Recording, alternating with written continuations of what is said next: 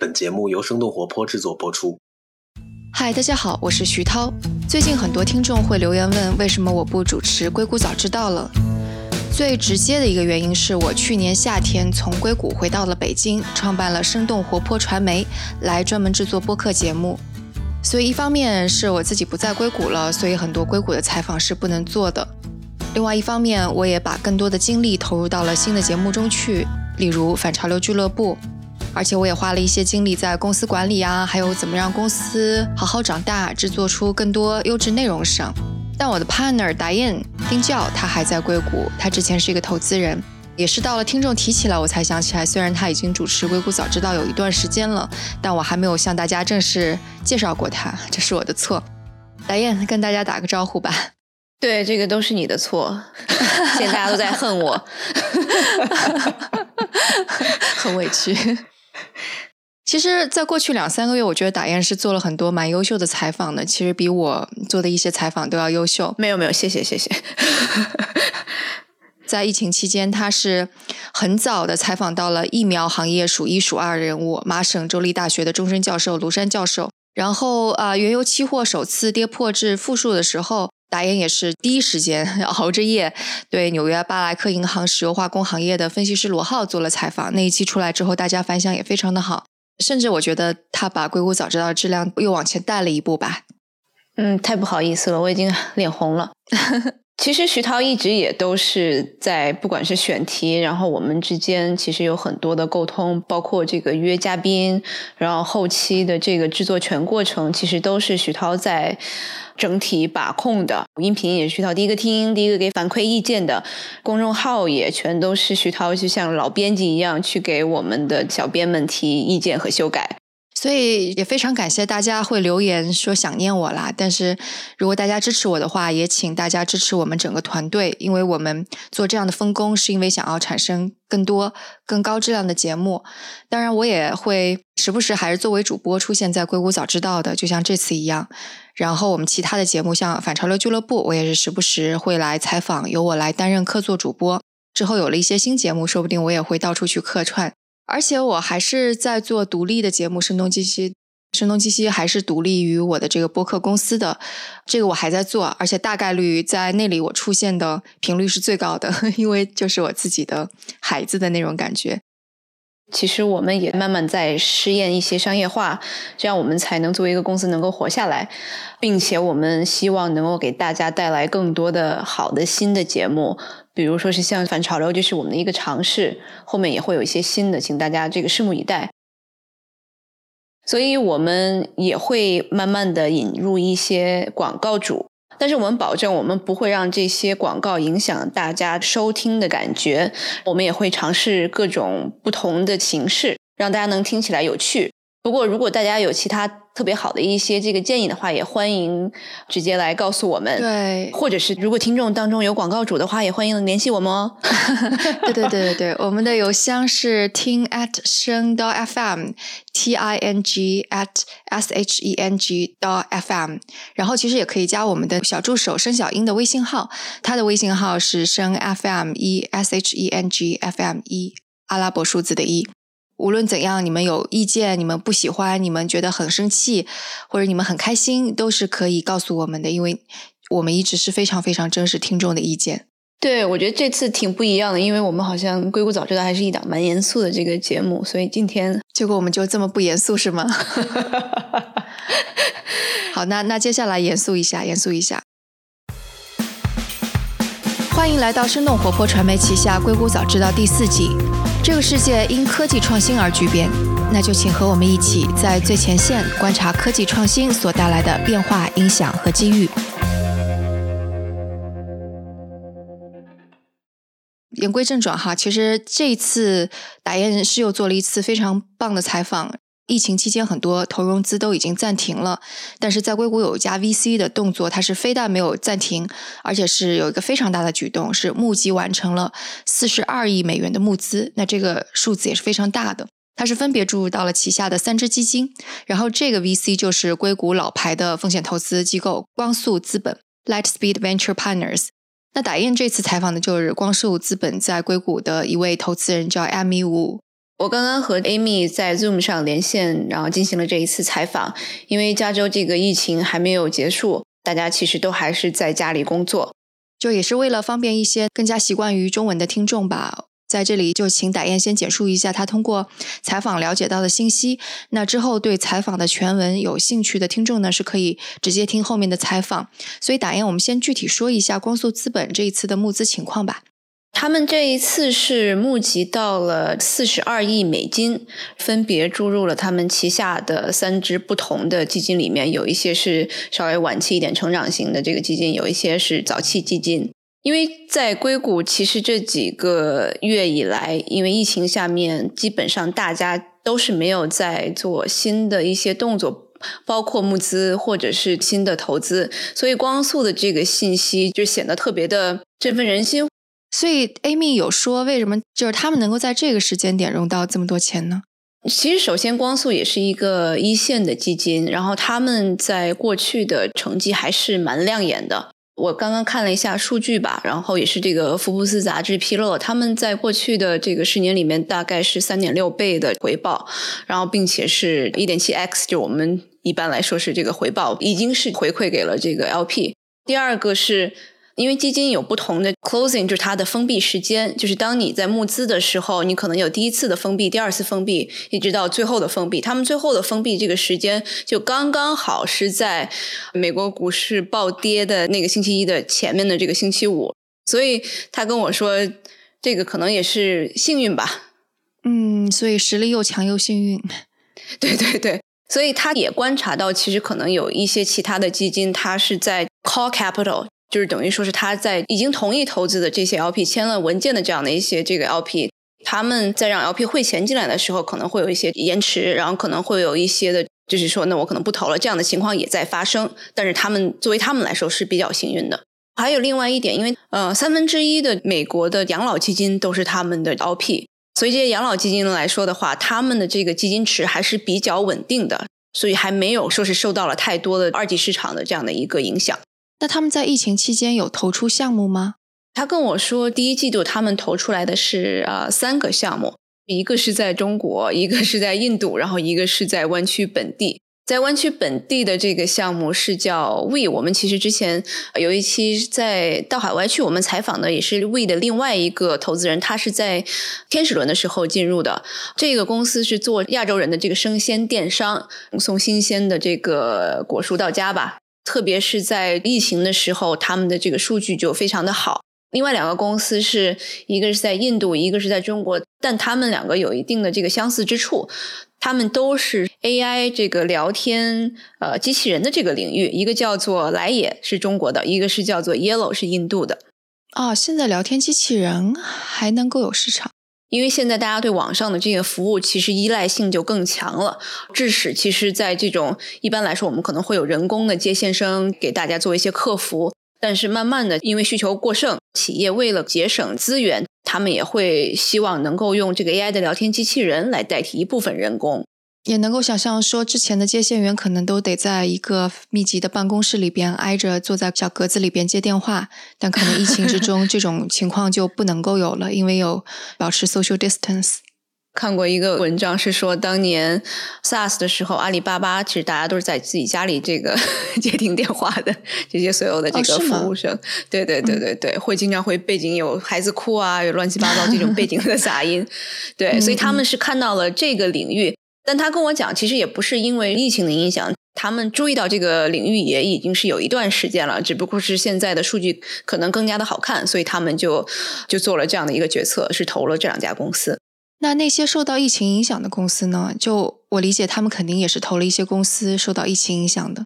对，因为这个光速他们的投资领域的传统是在企业级应用，然后软件，然后是在基础设施。这个方面有非常多的这个经验，但是他们从前面几年吧，因为也引进了大概有一两位专门是看这个消费领域的合伙人，所以他们其实也是投了一些像是这个 Epic 这个游戏公司，然后包括是那个 Lady Gaga 她的这个电商品牌叫做 House Beauty，还有一些比如说是像是做这个电商家具的叫 Wayfair，包括他们也投了像是这个 Com，就是那个做冥想的那个应用，所以他们感觉好像没有受到影响，反而是利好的。它其实是，比如说是像这个游戏，然后是像这个做家具的这个电商，其实数据看起来是不错的。但是他也看到了有一些，比如他们有投了一家电商是做鞋的这样的一个品牌，这几个公司就是不是特别好的，因为大家现在不出门了嘛，所以数据就会下跌的比较厉害。它这几个不同的领域的公司虽然都是这个面向消费者的，但也不能同日而语。对我看到现在其实还有一个可能性是，觉得公司估值下来了。是大公司并购的好时机，他们有提到这个方面吗？这个没有说是那么明显。我从这个过去的几年的数据来说吧，因为他告诉我，其实在过去的两年以内，这个新的基金成立的大概有一千多家，然后这个数字其实是在历史上是创了新高的，特别是就是在 VC 领域的投资总额。从二零零五年到二零一二年这八年加起来总和是差不多的，所以过去两年是市场是特别热的，这样就导致了很多的创业公司它的估值增加了。同样的，在这个 VC 的竞争的时候，其实也是比较激烈的。但是这个其实并不能代表现在的很多好公司它的估值就会下降。其实还有很多特别好的公司，他们的估值是没有任何变化的。而且还是有很多的 VC，他们是抢着要进入这样的一些这个 deal 里面。但是你说，如果可能在这个疫情之前做的一般般，然后也没有看到特别多的这个亮点的这样的公司的话，那他们可能确实现在是比较困难。可能就是要不然是我把疫情之前的那一轮的那个估值拿出来，我再融，或者是有一些特别少的一部分，他们已经在追求一些就要活下去，做一个估值比较低的这个新的一轮的募资，其实都有。所以也是看到底是公司自己实力怎样做的怎样，但我想疫情可能不太一样的是，因为有些公司它做得好，就比方说线下的零售，那疫情来了，这个并不表示它做的不好啊，真的就是运气不好。但这种的话，可能是不是大家也在这个时候就不太愿意去并购啊？当然线下零售这个可能不是个好例子啦。他说在并购领域的话，其实这个对整个社会都是一个很系统性的影响。收购方的话，他也会在想，那我是不是也要开源节流？现在是不是最好的时机？所以他们也是在这个说，那我们等到第二季度、第三季度，这个疫情过去，大家恢复这个工作、恢复生产了之后，我们再看会怎么样。所以没有说是特别多的并购的这个案例在发生，大家都是在一个观望的一个态度。好像我们看到的一个比较大的，也是 Facebook 在印度收购的另外一家社交媒体，也是非常大的一轮收购。但是其实并不是说是那种大规模的，这个大家全都在收购，就没有并购潮。对对对，没有完全没有到达这个时间节点。他跟我说的有一个特别有意思的地方是，美国的 VC 全都是在看中国的疫情之后的一些这个发展状态吧？对，因为我我到时候当时问他说，比如像是这种生鲜电商。你们现在投了的话，你觉得等疫情结束了之后，你觉得大家还是会继续用这样的一个服务吗？还是会回到疫情之前的这样的一个生活状态？他就说他们在非常密切的看中国的市场的一个动向，所以比如说是像游戏。其实游戏很多就已经恢复到这个疫情前的这样的一个流量了，所以他们觉得这个对他们来说现在不是一个特别好的一个投资的方向。但他们看到了，其实食物这一块儿，就是生鲜电商的这一块儿，这个数据还是不断的在上升，因为大家还是不是特别放心去饭馆。通过这样的一些思考吧，所以他们才会投了 We 这样的一个生鲜电商平台。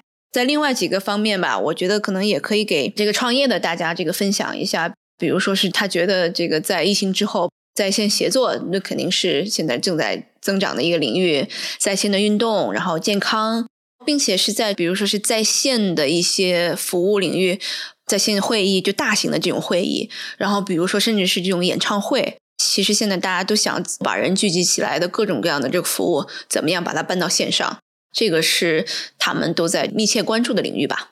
所以听起来他们也没闲着，疫情期间。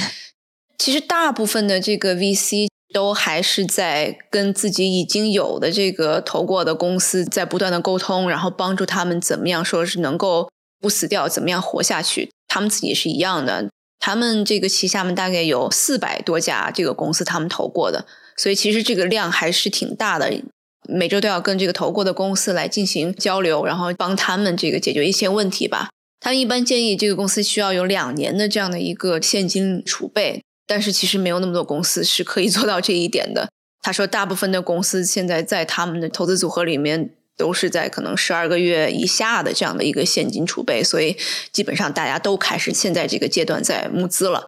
所以其实这个规则也可以就是建议到普通人是吗？就我们现在要应对不确定的话，你看看现在的储蓄是不是有两年的现金储备？按照你现在的生活方式。他们是觉得疫情的影响吧，可能到明年都不一定能够结束，所以他的这个两年的依据，就是完全是因为觉得余波可能会持续这么长时间，所以他做的这样子的预期，而不是说常规情况下企业需要两年的现金储备。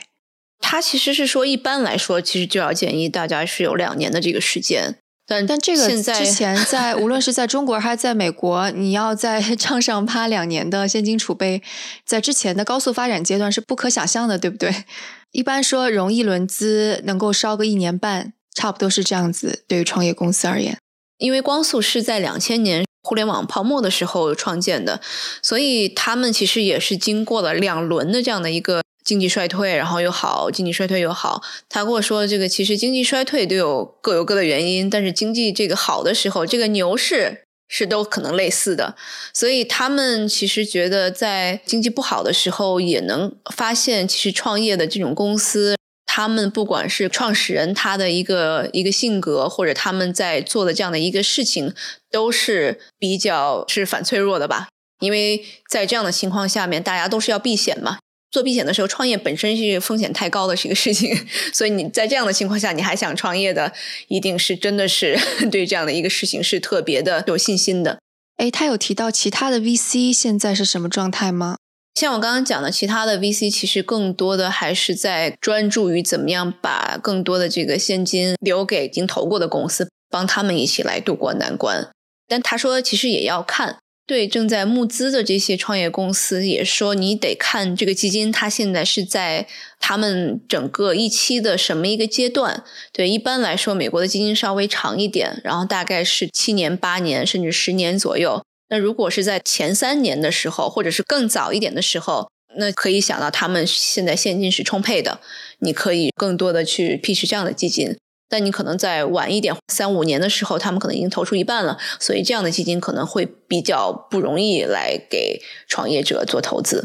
听起来就像是光速在说：“你看，我们刚刚融了钱，所以你们应该找我们，我们现金充沛。”但是也要看，我就说，自从这样的一个远程的跟创业者聊的变化开始之后，有没有投新的，就是之前没有接触过的公司？他说还没有。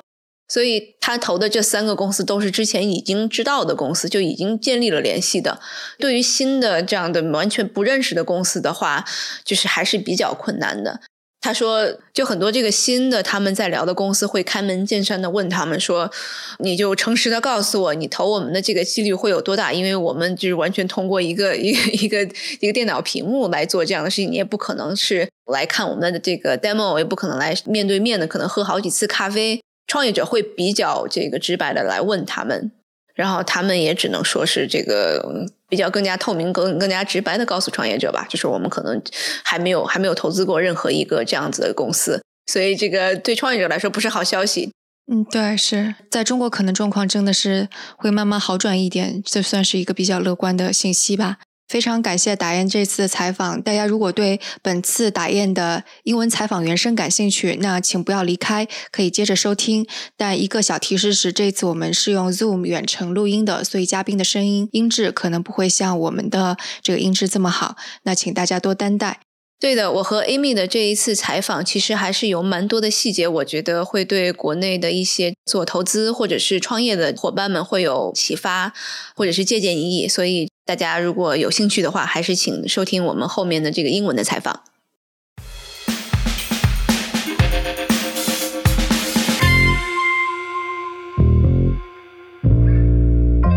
Welcome to 硅谷早知道 Silicon Valley Frontier Show. Today we have Amy Wu, partner of Lightspeed Ventures Partners, joining us. So uh, we're here to discuss under COVID-19 and what are the impacts for Valley VCs. And under such depressing time, is there any new opportunities for startup founders?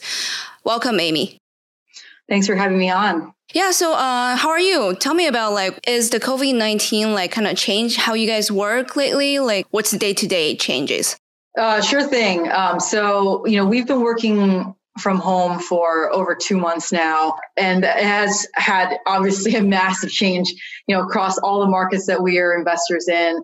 Um, we, you know, we we immediately had to look at our portfolio. We got a portfolio of over 400 portfolio um, companies in you know U.S., India, China, Southeast Asia, Europe. So um, across the globe, and uh, and you know take a look at what what the impacts of the business are, whether they need more funding, help them increase runway, um, while actually closing investments that um, had been live since the beginning of this year, um, and continuing to look at new investments. Um, but obviously, you know, now that we can't meet entrepreneurs in person or visit their offices, uh, we've had to adjust to that. Yeah, let yeah, let's talk about that. So face to face is really important for like making decisions. How are you guys dealing with that kind of looking at each other through the screen? Does that build like trust? So for the, I mean, we've made a few investments um, since the beginning of COVID. And I can talk a little bit about that.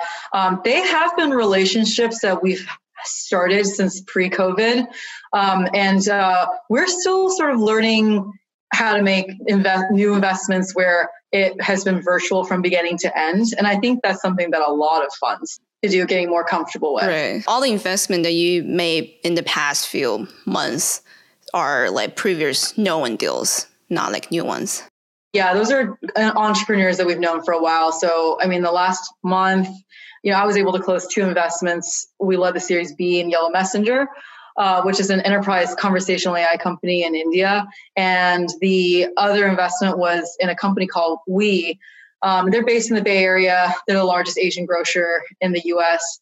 And um, we've also invested in a company in China and a few, you know, Carta, fintech company, few C deals. But I would say in all those cases so far, those have been relationships that we've started pre-COVID. Um, but right. you know, we continue to be we, we continue to adapt to the times, and we're open for business across you know the early and growth fund. Uh, so they're definitely spending more time with our portfolio companies in the last couple of months. Um, but I think there is funds really aren't making new investments at all and are super conservative. And um, but the fact is is that there's a history of great businesses starting in in bear markets. So if you look at in the last recession in 08, 09, um, you've got a number of companies like WhatsApp and Uber and Instagram, and Slack that were all founded in that time period. And so these companies are typically founded with a really strong DNA of operational discipline.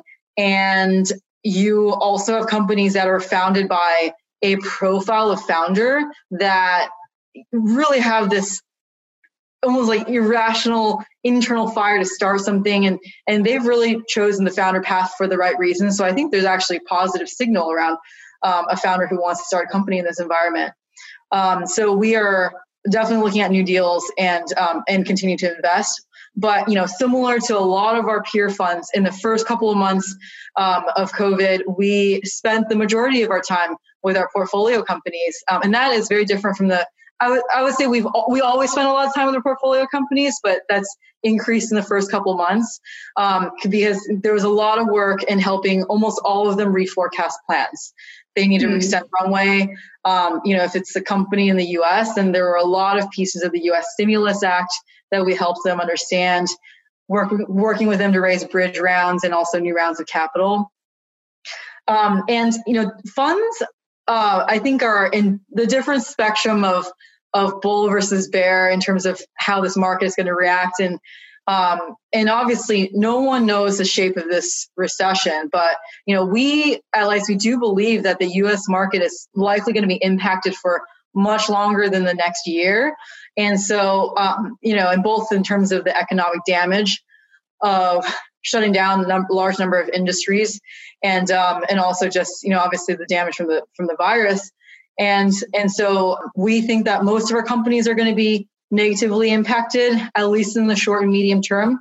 But there's going to be a small number of companies that are that are positive impacted. So um, a lot of work with the companies and, and you know like in the last recession i was with i was with uh, insight venture partners then. And so um, got to see firsthand you know uh, what happens with high, higher churns and also just you know issues with cash collections and um, and definitely these issues going deeper than what a lot of founders or their exec teams may experience or expect in the first couple quarters going into a recession um, but you know, that's the you know we got a lot of execs and founders, and also a lot of investors that have only operated in bull markets. So there's a lot of learning all around and uh, and so we're we're helping our companies through that. Right, because you guys are like you guys been around for twenty years. I think you guys founded it around like two thousand, which is the dot com bubble, right? So you guys definitely had like seen cycles. So uh, is there any differences this time than previous bear market? as investors and economists say, I think bull markets look like have a lot more similarities to each other, and every bear market looks different. And you know, we're in unprecedented times. We've looked back at a lot of the previous recessions to understand, you know, the timing of some of these, you know, temporary um, we call like bear rallies, like what's going on in the market right now potentially, and um, and when do you actually start seeing impact, you know, on the consumer company side, on the on the enterprise side, and we can make guesses as to how that will impact our companies, and um, but we but you know like nobody knows, we don't know, the companies don't know, and uh, and I'll give you an example. So, like across our, I would say in our consumer companies they get real time signals on whether their top line sales are positively or right. negatively impacted. So they're able to react pretty quickly. And um, and in that case, I mean, given how rapidly the, the country's shut down, those are really those are much rapid in, um, impacts than than anybody has experienced in, in pro, um, previous recessions. The enterprise side is different because you know sales cycles are long, and and you know in the last recession, I would say, for example, SaaS was impacted, but it was not impacted very, very much. And, and that, that industry actually grew through the recession. Now, I mean, um, enterprise, you know, SaaS spend, um, cloud spend as a percentage of total IT budgets um, are much higher, and so we do think that there's going to be a negative That's impact there. Yeah, but um, I would say, like you know, across our enterprise portfolio, they actually had pretty strong Q1s. Partic- and, and in most cases where they had good pipeline coming into the quarter, they did see you know much smaller ACVs or like you know landing contract values. I would say, and they're beginning to see some higher churn. But Q2 is where we're all looking to to see what the impact is, and I think we're going to see a pretty large range of outcomes. Got it. So so back to the consumer facing portfolios. So how are they doing? Is there anyone they're doing better? Yeah, it's a good question. It's pretty fascinating. So to give you a little bit of context, we're investors in a few dozen consumer tech companies and and they're pretty diverse. So you've got gaming subscription app category, like you know, we're investors in Epic Games and Calm. Um, then you know, direct to consumer, you got House Beauty, Lady Gaga's direct to consumer cosmetic company that's in the beauty space, and then Rothy's in the footwear space, and then you've got online food companies like Daily Harvest and Weee, and um, they're these companies are. Um, a lot of them are negatively impacted, but then a good number are positively impacted. So if you look at, um, for example, gaming, and then you know furniture, uh, food, these are categories that are all accelerated. Or you know flat to, to accelerate is the on the and the massively accelerating side you have you know online food delivery and and gaming. And then i think things like you know people are setting up their work from home setup. So um, you've got companies like wayfair that are actually doing quite well. But then you have categories like retail um, so apparel footwear that's going to be down to varying degrees um, you know, as especially in the U.S., people, you know, we have the unemployment rates at 15 percent, I think, in the last report, and so disposable income starting to come down, and so you see this dispersion in um, across a lot of categories in in consumer, where some companies are doing well and others are doing much worse during COVID. Right. I, I, saw you guys also invest in Calm, right? So they probably has seen a lot of like growth in the past few months because people probably have a lot of mental issue that need meditating. Yeah, absolutely. I would say categories of um, online health, but then also like fitness and wellness. Those are categories that are doing well in this environment. Got it, got it. Uh, you said that you invest in Weee, W E E E, is a like Asian grocery delivery company. So is that because the crisis you see there's opportunity? But what do you see the product market fit after the COVID? Yeah, we've been we've been really thinking through that. You know, um, what types of behaviors are going to continue to get pulled forward, and um, and where do you see reversion? And actually, for that, we've been following the China market fairly closely because you know, there the China market is um, a couple of months ahead of where the U.S. is, just in terms of timing of shutdown and recovery. Um, but I think one of the big differences is just how the duration of shutdown has actually really really impacted some industries differently. So in china for example you know you see the gaming sector um, was very accelerated. DAU MAUs were really up during for example february but then they came back down to pre-covid levels fairly soon afterwards as people left the house. Um, but then you have online food continue to accelerate even after um, the opening up of the market because people continue to be nervous, I would say, about you know restaurant prepared foods. In the U.S., where you see um, much longer trends of shutdown, you also see these trends in gaming, for example, growing. But are the behavior going to be much stickier? More people are going to be um, going to these online events that are being hosted in a platform like Epic Games um, versus actually reverting back to pre-COVID levels. That might actually diverge from what, what's happening with China. Um, but and then in terms of online grocery, you've got this pre-COVID. Only, there were uh, under 10% of total grocery spend was online and you see that just massively accelerating to um, uh, across the board, you know, larger companies like Amazon, Instacart, but then also more vertical um, players like, you know, Weee and um, Imperfect Food and others. And that is a trend that we actually think will be um, long lasting. And so we're pretty excited about that category. Other than grocery, what, what other aspect do you see US startup could be like kind of looking into? So, talking about some of the other verticals, I would say that are experiencing COVID tailwinds, so they're accelerating. You know, they're going to be in categories that everyone's looking at, like remote work, productivity products. You know, obviously like Zoom and Slack, but also there's been a large number of verticalized, more specific startups that have emerged in those categories. Like I mentioned, you know, um, online health, well, wellness, fitness, um, call center software, conversational AI is a category where we're seeing acceleration across a number of um, a number of companies, and that's because you know incoming customer support volumes are much larger. You know, people want to call airlines, insurance companies, or direct to consumer brands that might have retail presence before that people can go into in person where they're not now. Um, and so those are interesting categories. Um, like I mentioned, I'm interested in, in areas where people's behaviors have really changed a lot, like events, um, you know, whether they're for for work purposes like conferences or for for pleasure like concerts or you know theme parks like people going to disneyland you know that's a lot of disposable income and also company budgets. And so how will that shift? You know will there be new virtual versions of the, um, of that that will you know coexist with offline? And um, and so, like for example, what is the post-COVID version of Cvent conference management platform? And um, and I mentioned Epic Games. You know, are you going to see virtual concerts on YouTube or in, on gaming platforms to take off? So those are areas that we're exploring and and um, and we're we're excited about. And, um, and and outside of that, I would say they're also just categories that we've got long, you know, ten year thesis around. So um, for example, you know, Lightspeed's been a long-time investor in the infrastructure, technology, and security space. And there are 10-year thesis we have around CIOs and CISOs moving from, you know, on, on-prem data centers to, to hybrid cloud, full cloud, and and you know the whole suite of security infrastructure products that they're going to need to purchase in order to support that move. And you know, Lightspeed has had some of our um, largest exits in this category. Companies like MuleSoft, Nutanix, and Zscaler. And so we're going to continue uh, being excited about and backing the best teams in this category. You mentioned that you made like three deals the past few months. What are those deals located?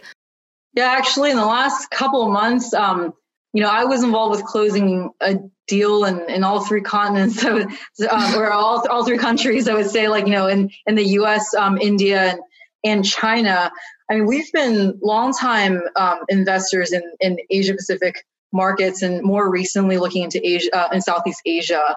And we um, are fortunate to get to work with our early stage teams um, in India and China. So India teams led by you know Bejul and Dev Khare, and um, in China led by James Mi and Harry Han, who've been you know all of whom have been investing in those markets for well over 10 years and so um, we've made over three deals in the last um, couple months but you know in the last couple of years we've done over 10 co-investments you know in india and we have three growth investments with our china team um, and in china specifically i can talk about you know like most recent deal was in a company called uh, who's a leading RPA chatbot company um, based in Shanghai and Beijing.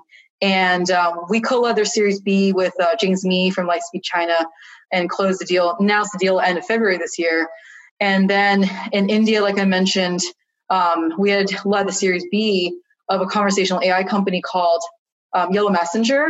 And conversational AI and APAC super interesting, which we're really bullish about because you know the the APAC consumer are a lot more comfortable with interacting with their brands on messenger apps like WhatsApp and and WeChat. And so that is a really unique use case that are now you know expanding beyond just customer support or sort of like employee internal company employee kind of q&a faq type of support um, and is expanding into sales and marketing and accelerating launching new products that trend is ahead of what we would see in the us or even in europe and latam you know for for b2c companies and brands like a domino's or a xiaomi et cetera like they're um, they're seeing acceleration in those channels. And so there's actually a great like pull that these mark um, these companies are seeing in terms of enterprise companies wanting to to adopt and implement um, more sophisticated uh, messaging and bot um, communications with their customers and also with their internal employees.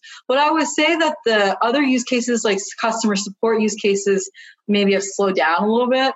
In um, well, depending on like what category, I think in maybe in B2B categories, mm-hmm. and, and definitely like internal enterprise use cases have slowed down. So I've been using like Instacart. There's no way for me to get customer support this past few weeks. It, it just like they're overwhelmed. Probably look into chatbot. Yeah, yeah, definitely. Uh, so like you, you guys normally kind of just co-invest with the Lightspeed local fund, right? Is that how you guys do it? Yeah, that's how we typically do it. Because I mean, we've got about you know 12 investors on the on the ground uh, in those teams in India and also in China, and they they just have um, they have full coverage in the markets, particularly in the early stage, um, and they also you know know the the community really well. And so um, we you know, we, but we have these large growth funds in the U.S., and so um, we work with. Uh, with our India and China teams um, particularly on growth deals where there's an opportunity to co-invest in um, a team that typically these uh, you know James and Harry or or Bejul and Dev have known for a long time. So uh, let's talk about the new 4.2 billion raise. So it, it was one of the best news I've ever seen for months, right? Like, because no one has been like releasing any close of the fund uh, for a while, right? Um, so what, what's your guys' like secret sauce? Like, are you guys being like uh, talking to them for a while or like, yeah, uh, tell me about it.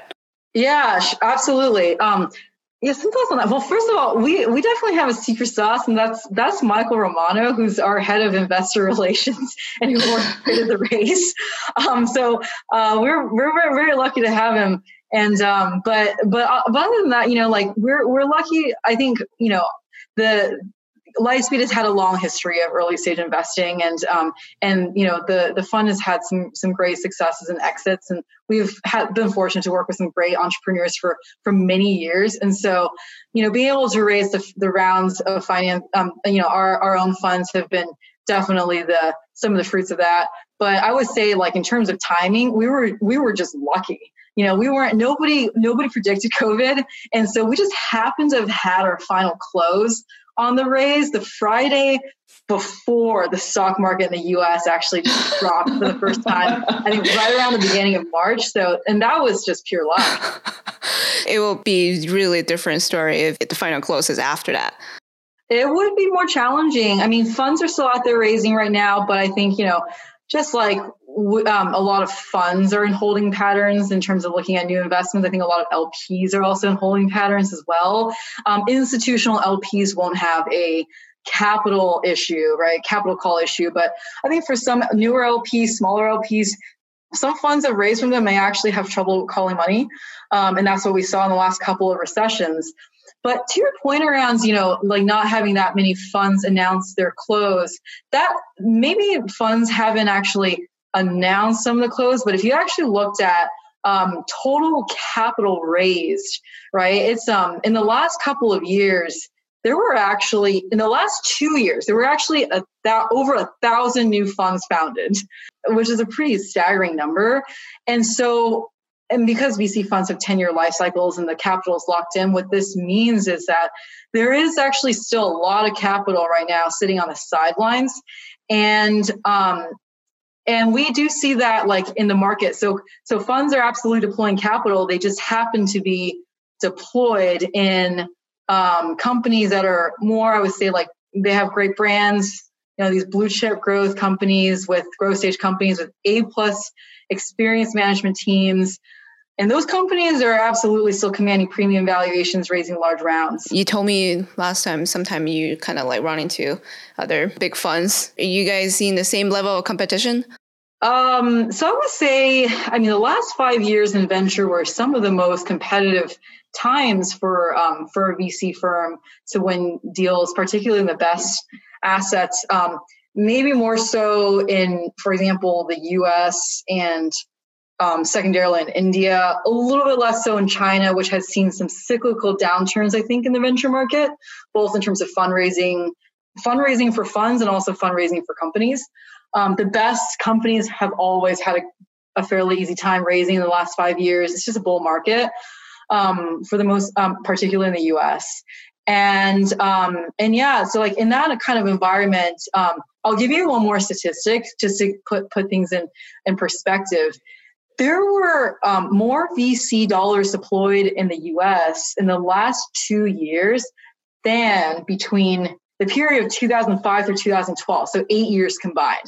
So um, there were unprecedented amount of VC dollars both in the market and being deployed. And what that means is that companies have experienced some of the highest valuation multiples in the last decade. Um, in the last few years, and that's very, very competitive for us. You know, because we've got um, we're looking to return three to five x money on money um, or cash on cash sort of like um, returns for our LPs. And so um, where valuations are, are really high, that just means the bar for exit becomes super high. And so um, and and for those, you know, the best the best companies, it's incredibly competitive. You know, we are we might be in in um, in a competitive process with 10, 15 or more firms um, in a in a recessionary period, um, definitely that cools down a bit. You know, starting with yeah, at some point, whenever the public markets are going to adjust again, even further than now, um, we're going to then see that trickle down into private market valuations. You know, probably in a few months' time, and so there's going to be um like you know we hope to see like a, a more a, adjustment in in valuations and, you know, as like smaller funds may back off, and also, you know, you see these um, hedge funds and private equity firms that traditionally are not in VC get into VC the last few years. So that's just more competition for us.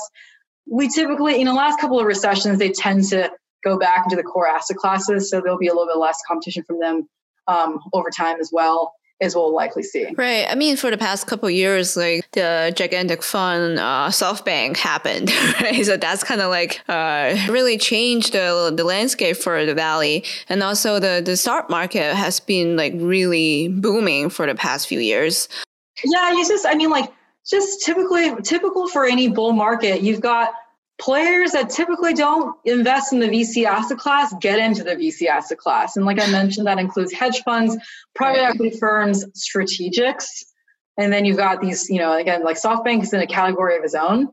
Um, and in addition to more your traditional um, VC funds. Do you know what other like Valley VCs, how are they doing?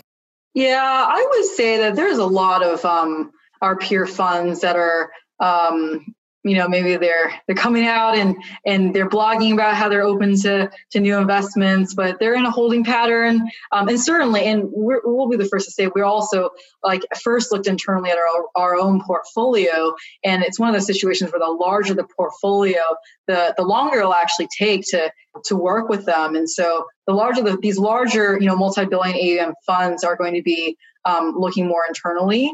But um, I think, you know, all of us are right now figuring out the best way to make new investments um, in a virtual environment as you know where we can't meet the management team.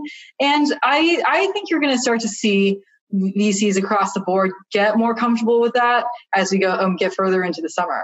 If you're an entrepreneur who's thinking about fundraise right now i would say the first thing i would do is just have a chat with your existing investors because there's still the majority of funds out there that are holding patterns and and you know we don't we also tell our entrepreneurs you don't want to waste your time. You know you're so our our founders are so busy um, with you know managing through this crisis. And um, the last thing they want to do is just waste a lot of cycles talking to funds that just aren't interested in building new relationships right now um, or leading around. And so to really understand that first have a conversation with your existing board members to get a sense of what they think year round might look like. And um, and then have a few conversations with funds that you've had a relationship ideally with um, pre-covid. And this is a little bit more nuanced but um, it is kind of, it is pretty important right now where a fund's cycle is. So for example if you know that the fund has actually raised fresh pools of capital in the last year or so, then they're early in their investing life cycle and they're going to be more enthusiastic around doing new deals. But you know, everyone's sort of capital allocation may shift towards their existing portfolio and bridging the portfolio or a lot of funds will and so you got if you're talking to a fund that was caught off cycle with covid and they're already well over 50% funds deployed then you actually then they're going to be less likely to be doing um, new deals, particularly in the early stage right now. So it's just something to be uh, aware of. Yeah, that's a good point. So, uh, is there any suggestion for for founders that are have to go to new investors? Is there any tricks or tips for them? So, from the new deals that you're looking at, so what are the things that you think they sh- could be improved on, or like anything that um, they're doing good?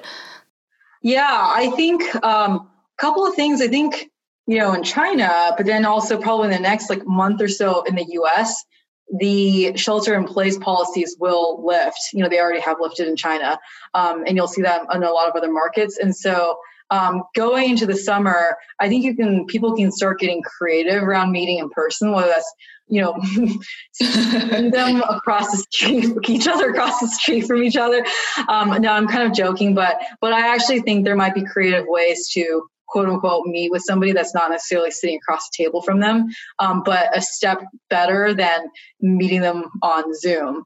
Um, and so, um, and also, you know, funds have got to, you know, they're, it's LP mandated new funds. We got to start deploying capital, and so again, like uh, every company is thinking through how to how to actually make new investments, and I think it will start opening up more when we get into the summer. But I would say, you know, as a fir- in the first conversation, um, some contra- some entrepreneurs just directly ask me, you know, this is the first time we're meeting. Can you just honestly tell me whether what the pro- what's the probability you guys could invest in a new company without meeting in person, and and that could save them a lot of cycles and time. All right, just be honest with each other. Exactly. So you guys think that enterprise software and also the infrastructure will be booming for China and India. So is that like a 10 or 20 years like in the lag from the US market? So is that like where new founders could be looking into uh, in searching for new opportunities?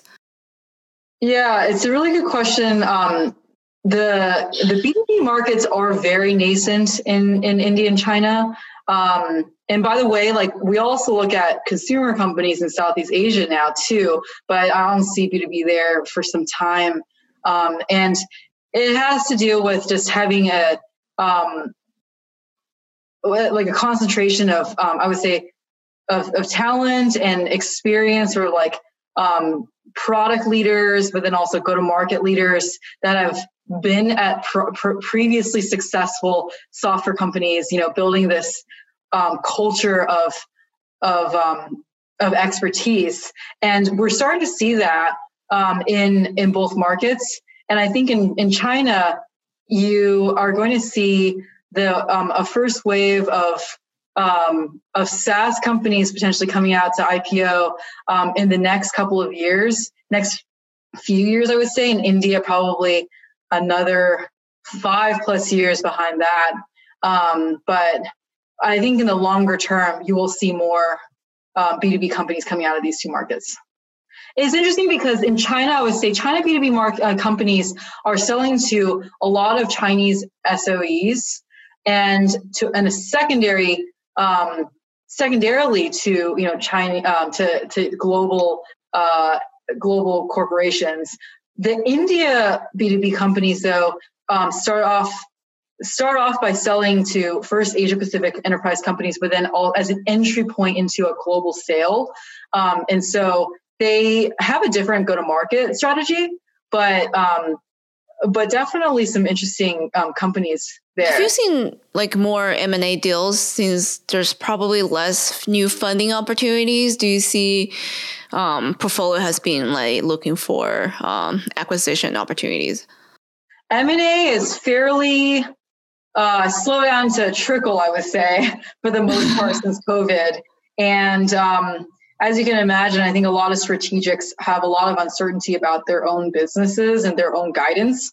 And so, when um, as long as that's happening, and then also as as long as there's a lot of uncertainty in valuations, you know, as we see, valuations have not come down in a lot of parts of um, the public market, and so they haven't come down the private market. And so these strategics are in a wait and see mode um, where they're going to be able to start finding really premium assets at, um, with um, lower valuations probably in the next i want to say like nine months plus time frame i don't think we're going to see a lot of M- m&a activity in the next six months. I see i see. So it's not like as what people would think the valuation will be lower and it will be ideal time for the buyer to to put a trigger yeah, I would say that valuations have not adjusted um, significantly in a large part of the market. A lot of uh, SaaS enterprise software company, they're very. It's not like burning tons of cash. They have very steady cash flows. So is that like a different from the unicorn that we have seen for the past ten years? Well, um, it's a good question. I mean, if you look at the U.S. market, and I say I would say that you see different um, different trends in U.S., India versus China. In the U.S., the last 12 months have been fairly challenging for publicly traded. A lot of publicly traded consumer companies, particularly in e-commerce and marketplaces. Um, you know, you saw a trend that uh, a number of these companies have been missing their their earnings. Um, particularly because they're just not seeing a ton of scale in, in uh, or efficiencies of scale in in customer acquisition. And as a result you know you've seen a lot of those multiples come down. Now on the enterprise side like you rightly mentioned you know you have some of the top companies in enterprise um, you got zoom but then also you know companies like cloudflare or you know atlassian a number of others that are treating it trading at absolute premiums. And those premiums have have barely come down in this market right. because um, investors just see that they continue to show earnings that um, where you got a combination of profitability or near-term path to profitability, very strong gross margins, very strong net retention, upsell rates, and so in that environment, you know, there's kind of no, um, not a lot of drivers to be um, to, to compress valuations. Right. So would you do you see like maybe more investor will look into this space because it's more uh, recession proof.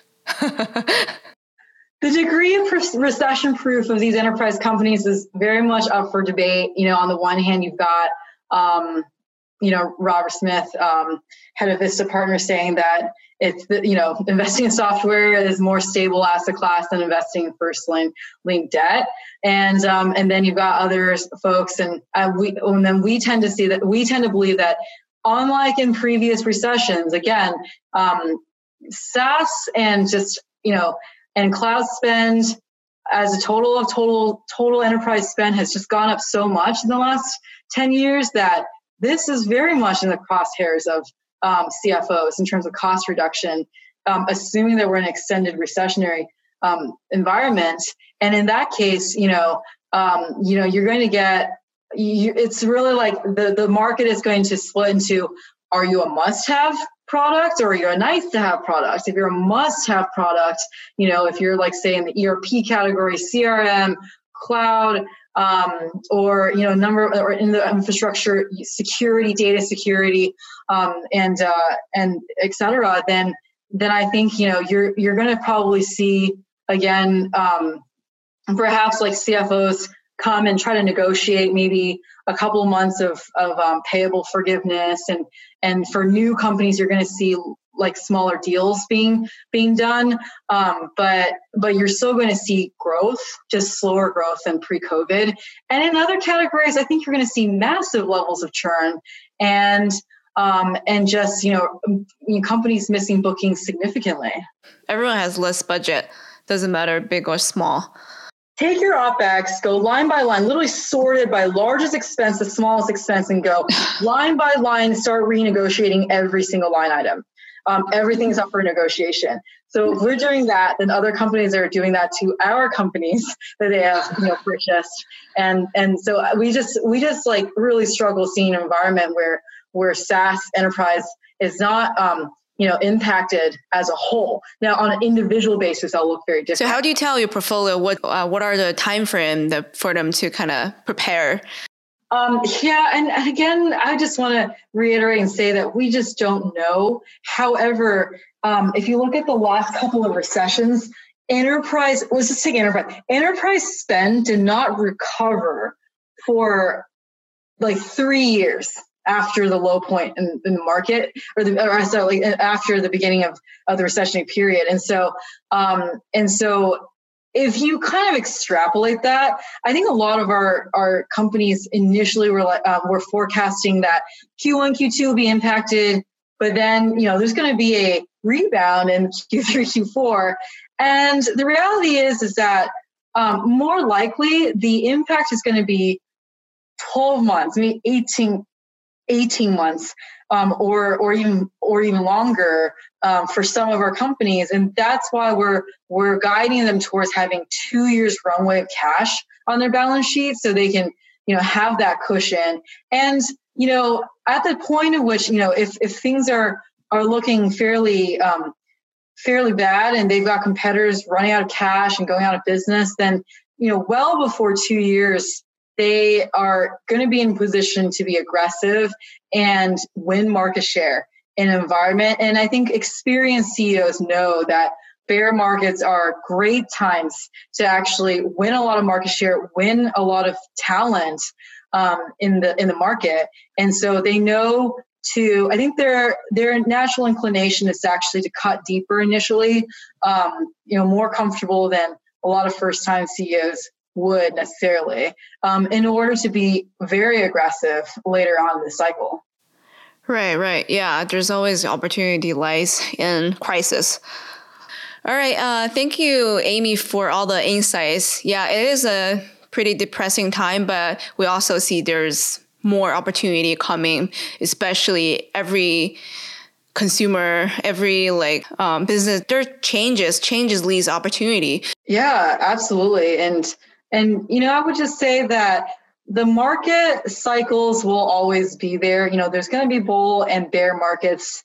Um, I think the unique circumstances of COVID um, have led to just acceleration of large shifts in, in consumer behavior um, in trends like online health or, you know, ways that they're transacting, e-commerce, gaming, like all of the above. Um, and that's it's not new behaviors, but it's actually just an acceleration of, of behavior that's already forming before. Um, and uh, and so it will be very interesting to see what the landscape will look like, you know, coming out of this, um, whenever that is. And uh, and so and so we're we're like looking forward to seeing that. Yeah, thank you so much. Thank you for joining us today. Thanks, Diane.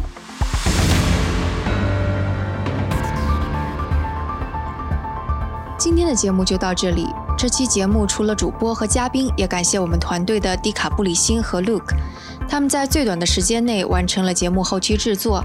还感谢小爱，他是每次将音频上传到各个平台的人，他同时也是生小英这个账号背后的小伙伴。同时也感谢子珊和 Amanda，是他们每次将音频整理成了文字，并发布在我们的微信公众账号上。如果大家想要长期关注我们，也可以订阅我们的微信公众号，搜索“生动活泼”这四个字就可以找到我们。也请您支持我们，例如在您所喜爱的音频平台上点赞打分。或者通过打赏的方式支持我们，打赏方式在我们的微信公众账号上以及网站声 FM 到 CN S H E N G F M 到 CN 上都能找到。当然，也可以转发给您一两位朋友们，让他们也听到这档节目。也请大家继续关注我们之后的报道。那我们下次节目再见。